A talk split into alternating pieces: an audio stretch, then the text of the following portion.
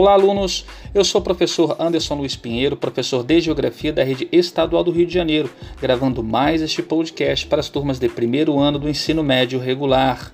É, este podcast é relativo à apostila do quarto bimestre, aula 3, modelo de civilização exploratória, página 11, tá bom? Busque o melhor momento do dia, tá? Uma posição confortável e vamos nessa.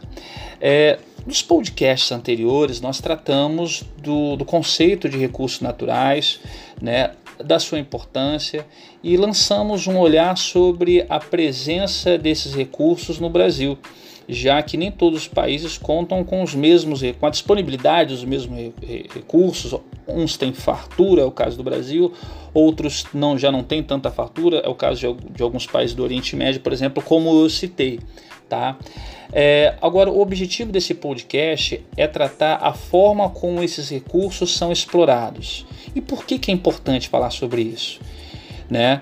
Os recursos naturais são importantes para a nossa vida desde sempre. Desde os primórdios, o homem sempre dependeu do, do, da, da, água, do, dos alimentos, até porque não dá para viver sem isso, sem a madeira para produzir tudo aquilo que nós necessitamos. Né?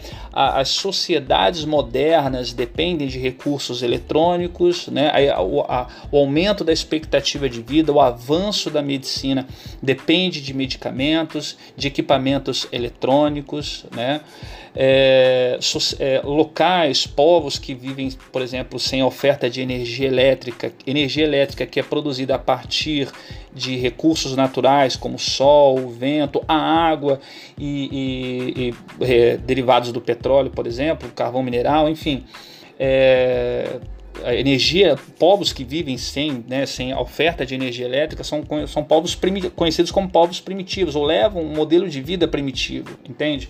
Então, isso está intimamente ligado à qualidade de vida também das pessoas. Então, há uma preocupação de que da preservação, da manutenção dos recursos, que eles sempre estejam disponíveis. Não só isso, a preservação também dos ambientes, porque a, boa parte das vezes a forma como se explora esse recurso recurso acaba degradando os ambientes, né, tornando eles é, inabitáveis, é, é, não favoráveis à flora, à fauna e até mesmo à ocupação humana. Pegando um contexto histórico, é, a exploração, né, como é que eu vou dizer, predatória, uma exploração é, em larga escala vai se dar principalmente após a primeira revolução industrial. Por que após a primeira revolução industrial? Porque é quando se aumenta a capacidade de produzir. Antes da primeira revolução industrial não havia indústria, havia produção, mas não havia indústria, sabe? Um local com máquinas produzindo em larga escala, não tinha isso. A produção era artesanal, manual, tal, em pequena escala. A partir do momento que começa a haver máquinas produzindo em quantidade e produzindo rápido e associado ao aumento da população mundial, a população mundial aumentou muito e com isso a necessidade de consumo, consumo de água, consumo de energia, né?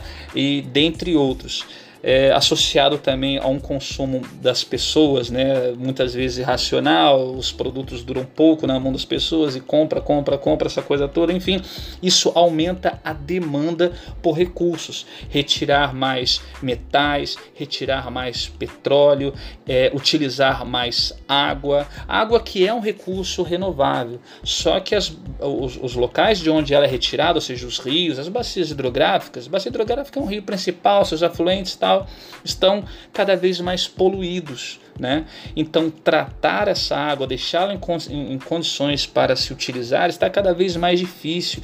E a velocidade de consumo é maior que a velocidade para tratar essa água.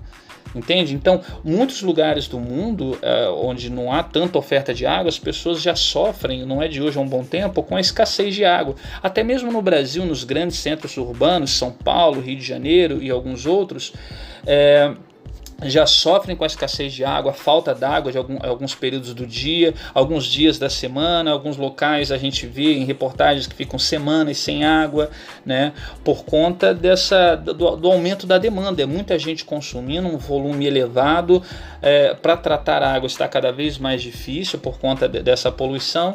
Enfim, gente. Então o apelo é pela utilização cada vez mais de recursos naturais renováveis, deixar de utilizar os não renováveis que além de finitos, ou seja, eles estão condenados a acabar, eles poluem o meio ambiente e principalmente, principalmente o apelo para que a exploração desses recursos se dê de forma sustentável, ou seja, que haja uma preocupação com as gerações futuras, né? que a, a exploração seria em nos ambientes, mas preservando esses ambientes para que, para que a fauna continue existindo ali, para que a flora continue existindo ali, para que, ele, para que os ambientes, de uma forma geral, continuem habitáveis, não só para os, para os animais, tal, para, para a vegetação, mas também para nós, seres humanos. Tá? Então é possível, é possível extrair, é possível produzir, é possível consumir, é de uma maneira sustentável, de uma maneira racional. Tá bom, gente? Abraço para vocês.